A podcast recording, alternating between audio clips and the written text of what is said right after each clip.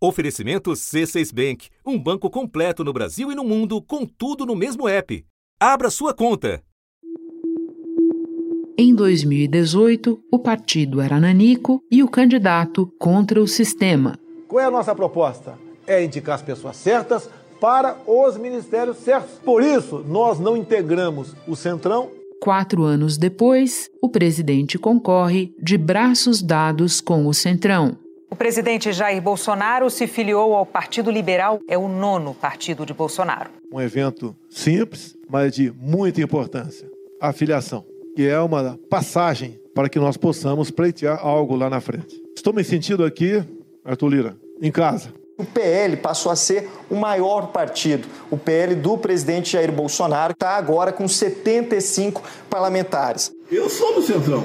Eu fui do PP metade do meu tempo. É claro que o governo também se beneficia porque tem a possibilidade de você ter uma base aliada, somada esses três apenas, PL, republicanos e progressistas, eles vão somar mais de 170 deputados. É um número mínimo, por exemplo, para evitar a abertura de um processo de impeachment. Mas a conversa continua a mesma. Não tinha nada para estar aqui, nem leva o jeito. Nasci para ser militar. Não pense em ninguém que eu tenho apego àquela, àquela cadeira que está ali. Mas tem um compromisso. Entendo que foi Deus me colocou ali, só Deus me tira de lá. Mas temos que dar uma forcinha aqui também. Esse é o nosso Brasil. O nosso inimigo não é externo, é interno.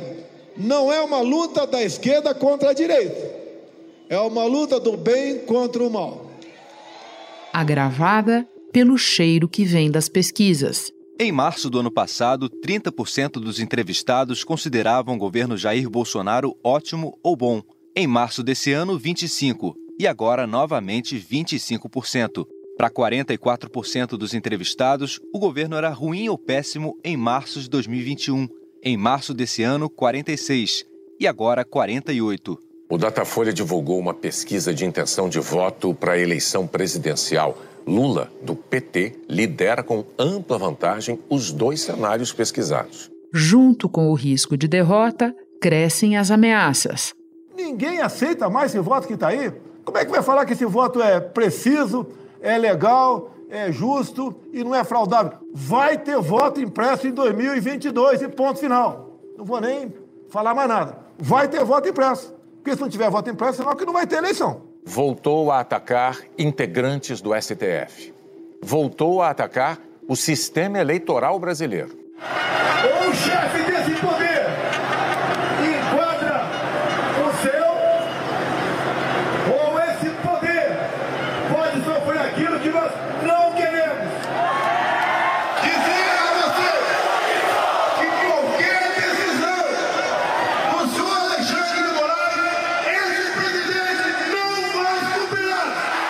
A fraude está no TSE, para não ter dúvida. Eles convidaram as Forças Armadas a participar do processo. Será que ele se esqueceu que o chefe supremo das Forças Armadas chama-se Jair Messias Bolsonaro? Acho que ele esqueceu disso. E as incertezas sobre o muro de contenção ao autoritarismo. Sempre quem está no governo e tem é, as ferramentas do governo como liberação de verbas, né? no caso especificamente do orçamento secreto, quem tem esse poder acaba exercendo aquela força de atração para trazer aliados para o seu barco. Essa nota é pior, porque exatamente acontece num contexto eleitoral em que o presidente é candidato e ele, durante três anos e três meses, ele fez ameaças golpistas ao país. Então é muito grave. Da redação do G1, eu sou Renata Loprete e o assunto hoje é Bolsonaro armando o octógono do golpe. Uma conversa sobre os limites da democracia com Marcos Nobre, professor de filosofia da Unicamp e presidente do Centro Brasileiro de Análise e Planejamento, o SEBRAP. Ele acaba de lançar, pela editora Todavia, um livro que leva este nome, abarcando o período que vai dos protestos de junho de 2013 aos dias que correm. Segunda-feira, 20 de junho.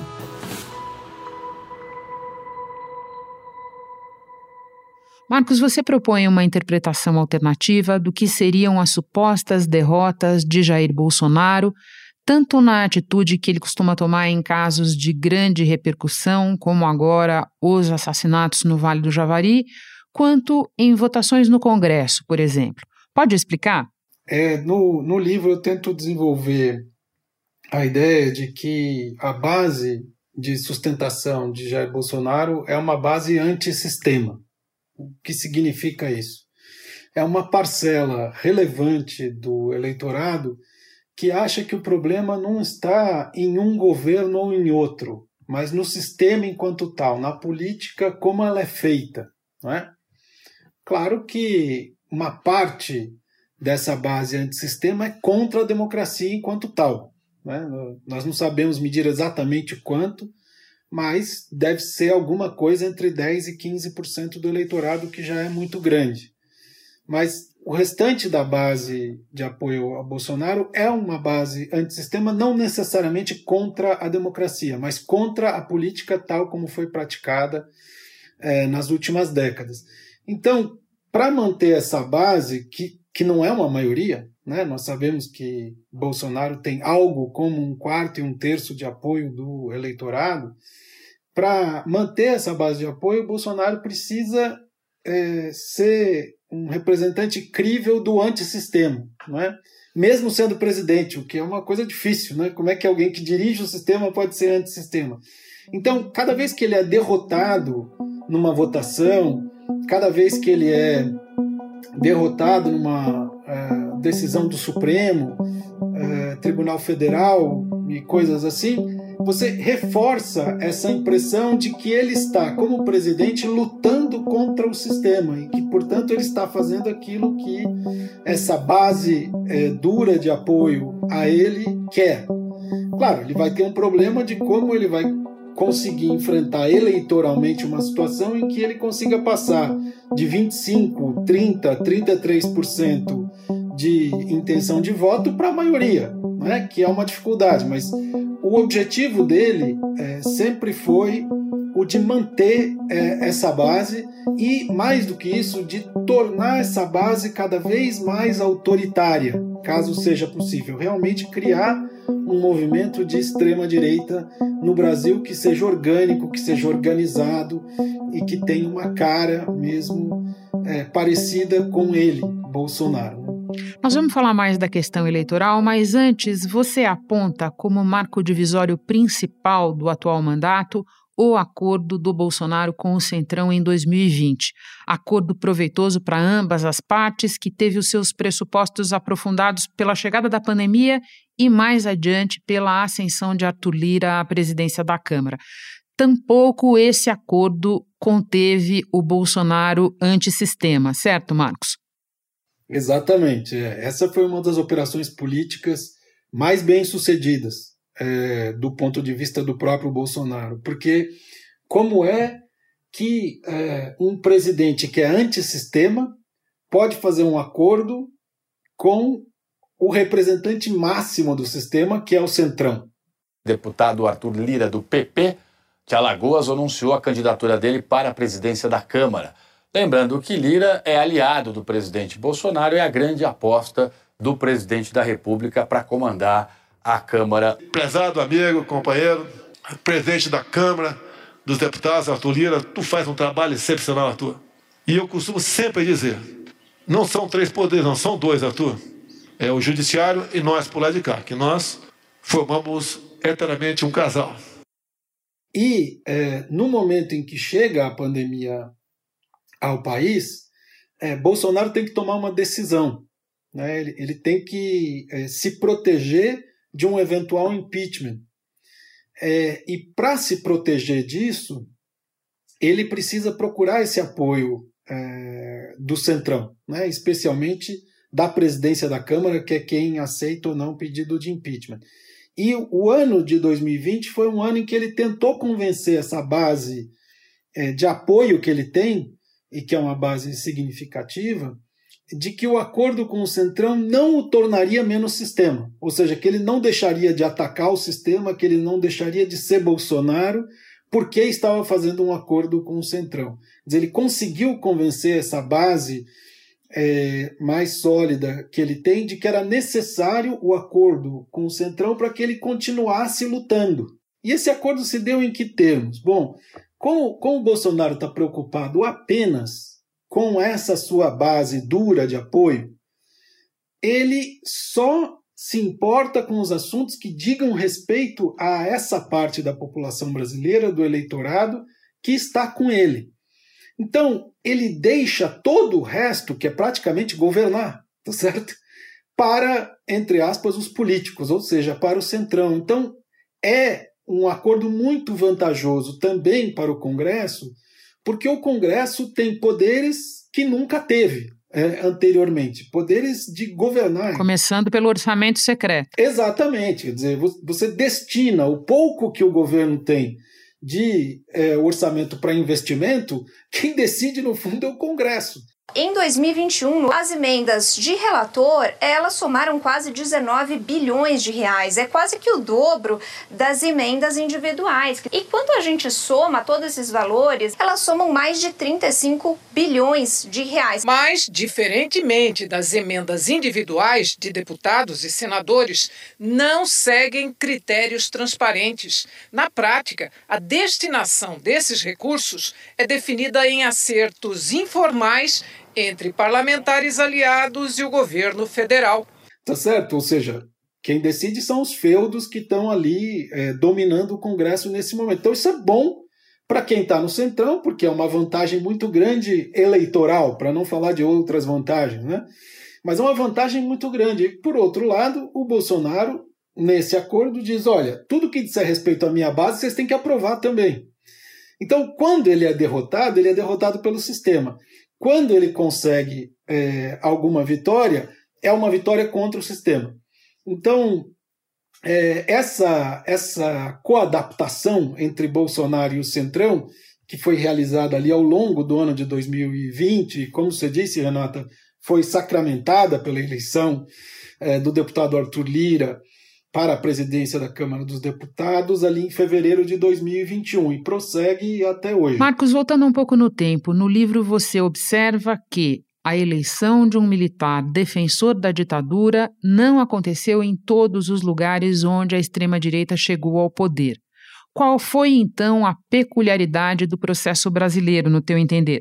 É, essa, essa pergunta é a pergunta que quase resume o livro todo, né?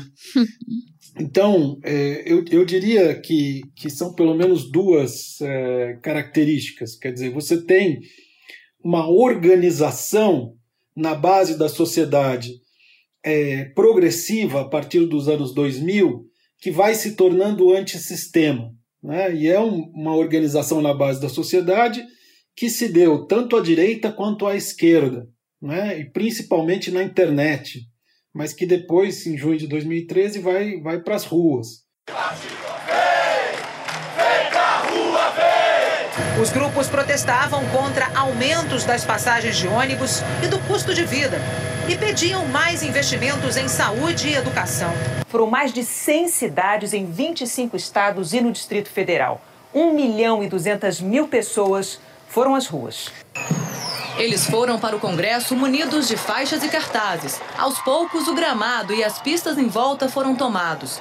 Em São Paulo, na maior cidade do Brasil, 110 mil pessoas fecharam a Avenida Paulista.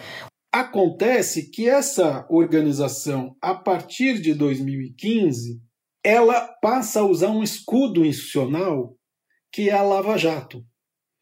E esse escudo ele é usado para emparedar o sistema político. O sistema político perde o controle da política. Não é que a Lava Jato tenha conseguido o controle, porque ela não se institucionalizou e nem teria como se institucionalizar. Mas é, o, o, sistema político perdeu o controle da política. Então você tinha uma situação que você tinha uma espécie de oposição extra-institucional fora da, das instituições é, políticas oficiais que é, determinava em boa medida os rumos da política no Brasil. E nesse momento você tem então uma politização à direita, porque o governo era um governo de esquerda, era o governo da presidente é, Dilma Rousseff. Você tem uma direção dessa energia cada vez mais contra o governo Dilma Rousseff contra a esquerda, depois foi dirigido contra o governo de Michel Temer também. Mas nesse caso foi derrotado, né? Michel Temer sobreviveu a duas, dois pedidos de impeachment. E isso quer dizer o quê? Que mesmo Michel Temer tendo sobrevivido, isso reforçava a ideia antissistema. Quer dizer, é, é possível derrubar a Dilma, mas não é possível derrubar o Temer. Ou seja, o sistema se reorganizou, alguma coisa do gênero, do ponto de vista da, da, da organização dessas forças antissistema.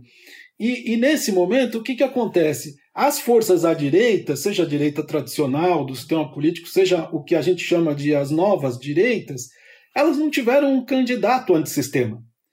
Então chegaram à eleição sem uma candidatura antissistema e sem uma candidatura viável no, no geral. E o que, que acontece então nesse momento? É, Jair Bolsonaro aparece como o único é, viável para representar essa oposição extra-institucional é, formada nesse período e que usou a Lava Jato como escudo.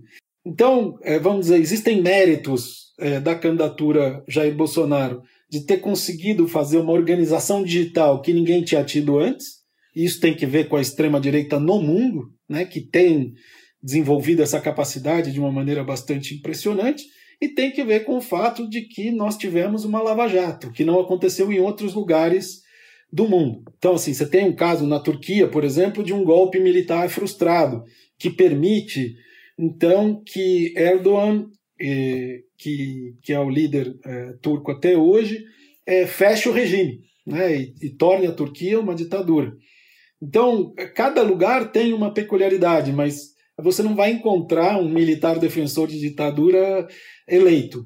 Espera um instante que eu já retomo a conversa com Marcos Nobre. Com o C6 Bank, você está no topo da experiência que um banco pode te oferecer. Você tem tudo para sua vida financeira no mesmo app, no Brasil e no mundo todo. A primeira conta global do país e atendimento personalizado, além de uma plataforma de investimentos em real e dólar com produtos exclusivos oferecidos pelo C6 em parceria com o JP Morgan Asset Management. Quer aproveitar hoje o que os outros bancos só vão oferecer amanhã? Conheça o C6 Bank. Tá esperando o quê? C6 Bank. Por falar em organização digital, em outra análise que contraria o senso comum, você diz: o fato de Bolsonaro não ter criado ou tomado um partido grande não o torna menos perigoso e sim mais. Por quê? Na verdade, o Partido Digital Bolsonarista, ou o que eu chamo do Partido Digital Bolsonarista, tem uma organização própria e fora das estruturas oficiais. Né? Isso significa o quê? Vamos comparar, por exemplo, com o caso dos Estados Unidos, com o caso de Donald Trump. É, nos Estados Unidos, já existiu tentativas por parte da extrema-direita de constituir é, um, uma força política independente dos dois grandes partidos que dominam a política estadunidense. E não deu certo. Então, esses movimentos de extrema-direita decidiram que eles iam entrar no Partido Republicano e iam tomar espaço no Partido Republicano.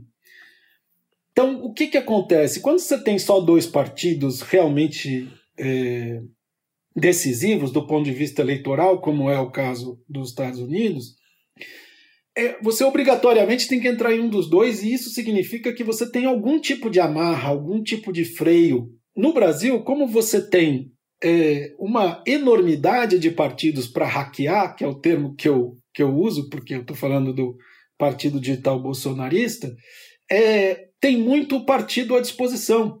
Então, na verdade, os partidos eles se tornam só um instrumento para uma intenção, para uma para um projeto autoritário. E quando você pensa nisso, você fala assim, bom, por que o Bolsonaro escolheu o PSL em 2018? Por que ele escolheu o PL em 2022. Então, assim, a, a partir desse momento, coisas que parecem é, menores se tornam importantes. Por exemplo, o número do PL ser 22 e o ano ser 2022 é uma coisa que certamente contou. O Bolsonaro podia ter hackeado qualquer outro partido, grande, pequeno, médio, é, desde que ele pudesse ter um certo é, recurso. Uma boa hashtag. Uma boa hashtag, um bom bom recurso financeiro, é, que também não faz mal, mas o que importa mesmo no caso brasileiro é a organização digital de Bolsonaro. Então, assim, claro que no caso dos Estados Unidos também é importante a organização digital do Trump. Mas a organização digital do Trump tem que negociar com a estrutura partidária, com o Partido Republicano, tem que disputar prévias. Né? No caso do, do Bolsonaro, é só um instrumento para o pro projeto dele. Como as eleições são só um instrumento, como a institucionalidade democrática é só um instrumento, não é um fim em si mesmo, entende? O objetivo não é, é não é ganhar uma eleição porque isso mantém a democracia, é ganhar uma eleição para destruir a democracia. Marcos, você parece bastante convencido a esta altura de que o Bolsonaro tentará o golpe. E daí eu te mando a pergunta eterna do assunto para os nossos convidados que lidam com o tema. Nos Estados Unidos, as Forças Armadas se recusaram a participar, selando o destino do Trump. Aqui, como você acha que elas vão se comportar? Eu tenho poucas certezas a esse respeito e eu acho que, que é difícil que alguém tenha alguma certeza por uma razão simples. A gente não pode fazer pesquisa nas Forças Armadas. Tá? A gente pode fazer pesquisa nas polícias, por exemplo, nas forças de segurança. Mas a gente não pode fazer pesquisa é, nas Forças Armadas para saber isso. Né? Então é, é, muito difícil. Agora, tem uma coisa que eu, é, que eu sei, assim, de que eu tenho certeza. Se tiver 70%, 3 quartos da população brasileira que sejam contra um golpe, as Forças Armadas não apoiarão esse golpe. Certo?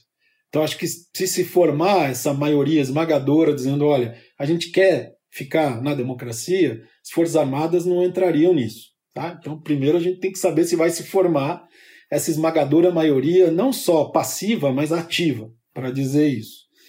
É, a outra coisa que eu acho importante é que nem sempre é, o apoio ou a participação das Forças Armadas decide o destino de um golpe. Porque nós podemos pegar o caso da Bolívia. No caso da Bolívia, o, golpe foi bem sucedido, e ele foi um golpe iniciado e dado pelas forças de segurança.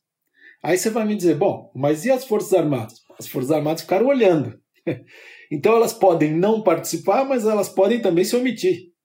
Tá no caso da Bolívia, é, a intervenção foi para selar é, o golpe. A ex-presidente da Bolívia, Janine Áñez, foi condenada por golpe de Estado contra o governo de Evo Morales. Na avaliação da Justiça, Janine agiu contra a Constituição do país durante a crise política de 2019.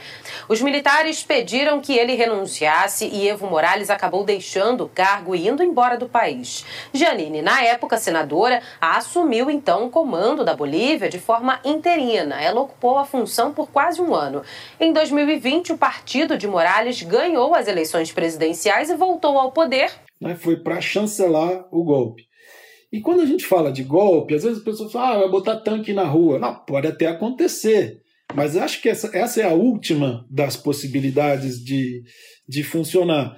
Golpe pode ser, se o Bolsonaro for reeleito, ele fecha o regime por dentro. Isso é um golpe. Né? Pode ser um caos social duradouro. Né? Basta a gente pensar no potencial, por exemplo, de uma paralisação de caminhoneiros no país, certo? Como aconteceu no Chile antes do golpe de 1973. E quando tem um caos relativamente duradouro, tem que ter algum tipo de intervenção. E o Bolsonaro vai estar lá disposto a dizer: olha, eu estou aqui à disposição de vocês. Golpe pode ser simplesmente o seguinte: olha, é, eu vou recolher a minha turma e vou esperar até 2026, porque Estou falando como o Bolsonaro, tá? Eu plantei tanta desgraça, eu destruí tanto esse país, que ninguém vai conseguir reconstruir em quatro anos. Então, daqui quatro anos eu vou dizer: tá vendo? Ó, não conseguiram fazer nada, eu estou aqui de novo para para resolver esse caos. Tá certo? Então, golpe se diz de várias maneiras e há várias possibilidades. Né? Quase ao final de um trecho do livro que você publicou na revista Piauí está escrito o seguinte: o campo democrático continua jogando amarelinha enquanto Bolsonaro monta o octógono do golpe. Pode explicar essa ideia para nós, por favor? É, o octógono do golpe se refere ao MMA, que é uma metáfora que o Bolsonaro às vezes usa. Né? É, por exemplo, ele usou quando o ex-governador João Dória desistiu da disputa. Né? As forças democráticas elas estão jogando um jogo e o Bolsonaro está jogando outro. Né? Então, o Bolsonaro joga o jogo do golpe e o campo democrático joga o, o jogo da democracia, pensando a eleição como um momento da, da consolidação, para reforçar a democracia. Bolsonaro, para ele, a eleição é um momento é, do projeto autoritário dele, né? não é um fim em si mesmo. Né? Então, é, como é que você faz quando duas pessoas, quando dois grupos políticos que têm força, né, estão jogando jogos diferentes? Tá? Então, ou é, o campo democrático consegue de fato reunir ali essa maioria esmagadora de que eu falei, coisa de 70%, 75% da população, para dizer: olha, nós não admitimos o golpe, ou então nós vamos continuar correndo o risco é, de que o golpe aconteça em qualquer dessas versões é, que, que eu acho que são possíveis, tá certo? E isso, se eu entendo o que você está dizendo, pressupõe um nível de concertação, de eh, entendimento, de acordo entre diferentes, muito além do que a gente viu até agora, certo? Exatamente. É, é exatamente isso. Quer dizer, precisa, precisa parar de dizer assim: é, nós vamos fazer um grupo em defesa da democracia. Nós passamos já dessa fase. Faz tempo das fases das notinhas, das moções de repúdio, das declarações de ah, ele disse que vai dar o golpe, mas ele não tem força para isso. Bom, ninguém sabe, né? Você vai correr esse risco, tá certo? Então, assim, tá na hora, Renata, da gente é, se organizar e principalmente ter pessoas que não têm interesse eleitoral direto, que não querem ser candidatas, pessoas de todos os espectros políticos, mas que estão do lado da democracia, e fazer o Brasil contra o golpe, com todas as letras. Eu termino exatamente tentando ver com você que fase é esta. O teu livro dá conta de um período longo da nossa história recente, iniciado com os protestos de junho de 2013. Em que estágio do esgarçamento dos limites da democracia nós estamos, Marcos? É, nós estamos num momento em que nós podemos dar um salto democrático ou perder a democracia. Esse, assim, porque ficar no mesmo lugar a gente não pode, certo? É, a, tem gente que fala, não, basta voltar para antes de junho de 2013. Não tem como voltar para lá. A nossa vida mudou, o mundo mudou, não tem como voltar para lá. E também o seguinte, ninguém quer voltar para lá.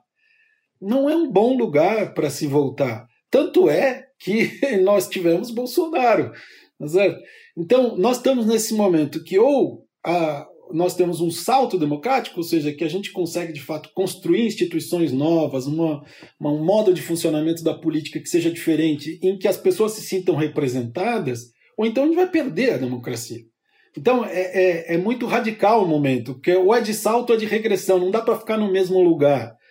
E isso tem muito que ver com o fato de que, pela primeira vez desde a redemocratização, as forças autoritárias é, do Brasil se organizaram, ganharam uma cara e, sobretudo, ganharam o poder federal.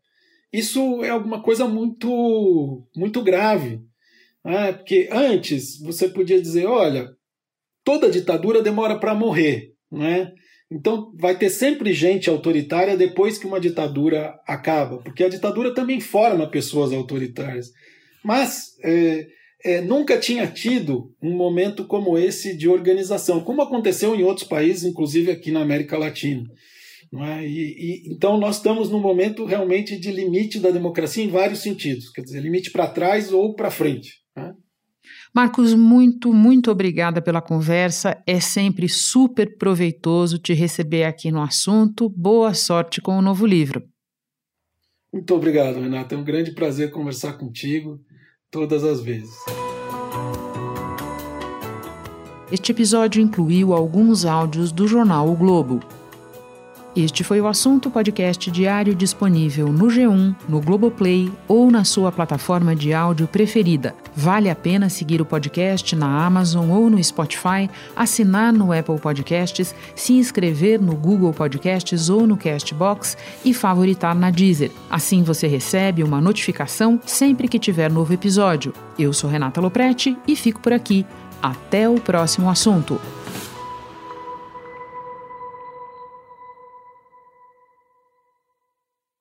Você no topo da experiência financeira que um banco pode oferecer. Escolha um banco completo no Brasil e em qualquer lugar do mundo. Abra sua conta no C6 Bank.